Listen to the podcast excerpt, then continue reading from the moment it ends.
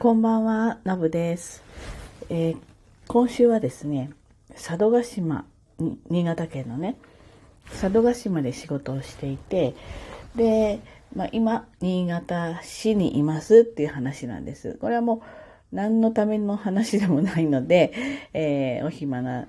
方は聞いてください。佐渡で仕事をしているとね、一応日曜日までの仕事だと、えー、うん、まあやっぱ船で帰ってこなくちゃいけないので、船の時間がね、結構ポイントなんですよ。で、えっ、ー、と、佐渡と新潟港をつなぐ船っていうのは、カーフェリーね、車ごと、もう貨物船みたいなもうすごい大きな船と、それからジェットホイルっていうのと2種類あるんです。で、カーフェリーは2時間半かかるんだけど、ジェットだと1時間なんですよね。で、まあ、ジェット高いんだけど、本来ならジェット乗りたいんだけれども、暗くなると就航しないので、えっ、ー、とね、最終便がすごく早いんですよ。すごく早いので、えー、この時期は最終便、ジェットを使ってしまうと最終便でも昼過ぎぐらいまでしか仕事ができないという状況で、で、えっ、ー、と、カーフェリーの方は、えー、一番遅いのはあるんだけれども、一番遅いカフェリーに乗ってしまうと、その日中に東京に帰れないっていう時間になるんです。新潟港に10時頃に着くってやつでね。なので、その1個手前となると、やっぱり2時ぐらいから、なんて言うんですかね、帰る支度みたいなものを撤収作業とか準備しなくちゃいけないので、半日しか実質しようとしないような感じなんですよ。で、そわそわしちゃうしね。で、今日朝からですね、天気がすごく佐渡は悪くて、風が吹いてたり、もう雨がすごくふね、あの降ってたりして、まあ雨は構わないんだけど、風が強く吹いてくると、船が出なくなる可能性が結構あってね。で、今日もすごい心配しました。結論から言うとね、全部船が出たんですよ。でね、ちょっとどうしようかなって朝のうち思っていて、えー、船が心配なのも少しあったんだけれども、やっぱり最後のところまでしっかり仕事をして帰りたいなって気持ちが非常に強くて、で、えー、っと、予定をちょっと急遽変更しました。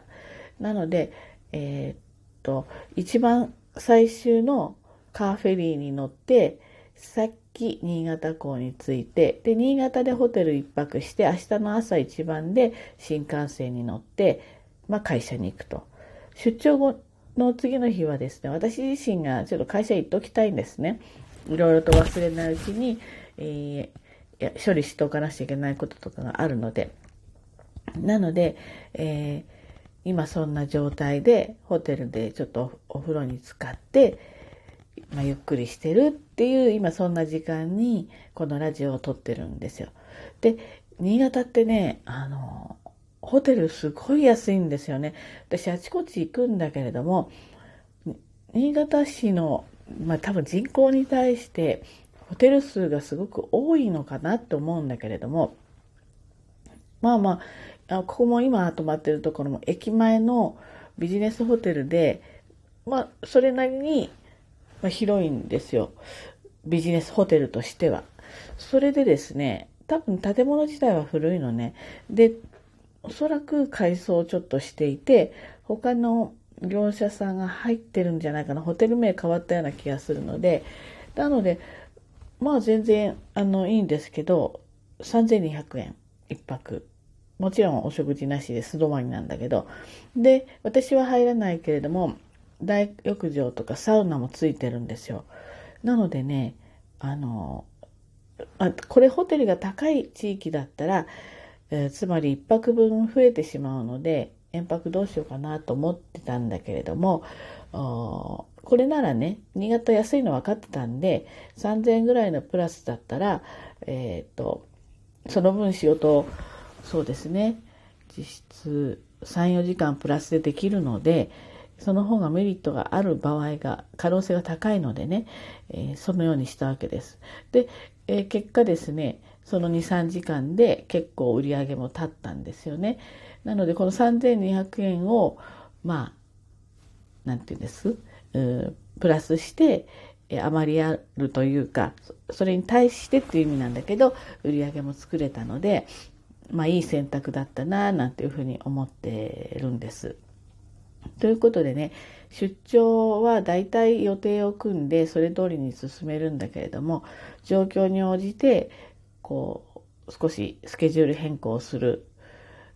ということが、まあ、できるというか、まあ、そこそこ出張慣れしてるので、えー、いろんなパターン、今回もね、遠泊は佐渡でしようかなって最初思ってたんですよ。なんだけど、そうだ、こっちに戻ってきた方がむしろ安いと、佐渡の方がホテルが高いので、高いし、朝、えフェリーなり、ジェットに乗って、新潟来て帰んなきゃいけないとすると、やっぱり時間ももったいないんですよね。結構かかるから、カフェリー2時間半かかるので。なので、えー、これ戻ってきちゃって正解だななんて思ってます。で、今は何してるかっていうと、ちょっとホット梅酒飲んでます。で、若い頃のというか、まあ、最近もそうなんです。ちょっと数年前までの私を知っている人から見たら、なんか普通で、梅酒なんて可愛いじゃんって思うかもしれないんですよ。ね。まあまあ、お酒好きだったんで。なんですけど、私はここのですね、コロナが始まったあたりから、ぱったり飲むのをやめてしまったんですね。で、これ我慢したわけじゃなくて、なんか体のことを考えて我慢したとか、数値が悪くてどうちゃとか、そういうんじゃなくて、いろいろあの、夜とかに作業、こう、ものを、文章を書いたりとか、そういうことがすごく増えて、飲むとね、眠くなってやらなくなっちゃうんですよね。あの、だるくなるっていうか、眠くなるっていうか。それが嫌で、えー、あと夜オンラインヨガとかもずっとやってるのでね、なんか、ストレッチだけのだったらいいんだけれども、少しこう、フィジカル、こう、鍛えるような内容だと、やっぱり飲むとやりにくいんですよね。なので、飲むのやめてたんです。で、今年入ってからもほとんどあまり飲んでいなくて、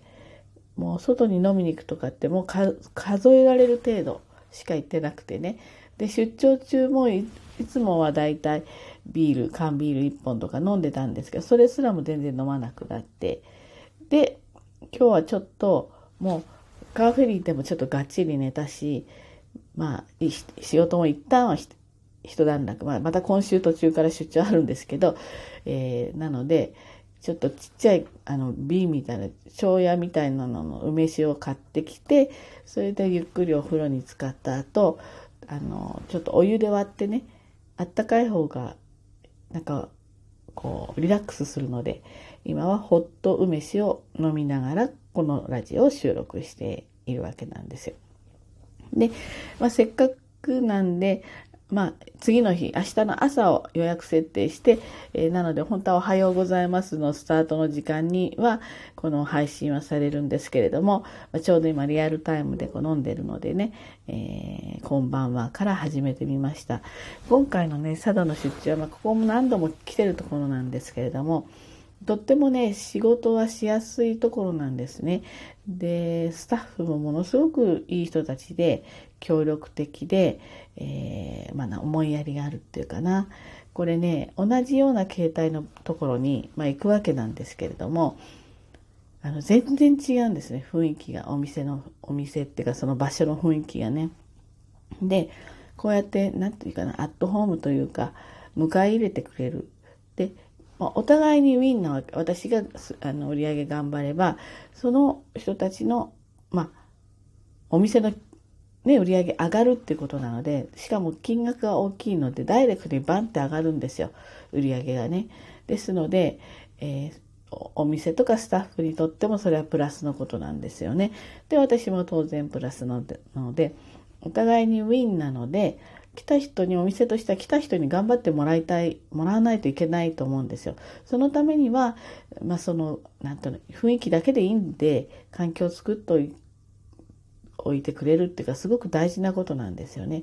なので頑張れるんですよ一生懸命。だけどこのよ同じような形態でも全然違うところもあるんですね。よそから来た人、えー、っていうことで関心がない。うんなんていうかあアウェー敵対心はないんだけどそれはみんな協力してやるからだけどねアウェー感がな孤立感があるっていうかなあの関心がないっていううお店こうショップさんも多くて、えー、そうなるとなんかこういくらこう売り上げ作ってもちょっとまた来たいって思わないなっていうところもあるんですよ。これね結構モチベーションの大事なポイントなんであの双方お店にとっても売り上げのね一つ核になるので大事なはずなのでやっぱりそのあたりはあのよくお互いに考えて取り組んだ方がいいんじゃないかななんていうふうに思います。ですのでこの佐渡の仕事はねもう片道8時間もかかるし結構大変なんだけれどもでもすごくこう満足度も高いし楽しい形で、えー、終われたのでねよかったなぁなんて思って今少しのんびりしてるところです。はい、ということで今日はまあちょっと大した話じゃない、今日もか、今日も大した話じゃないんだけれども、あの、一旦新潟まで戻ってきましたっていうそんなお話でした。はい。それではね、今日も一日頑張ってまいりましょう。じゃあね、バイバイ。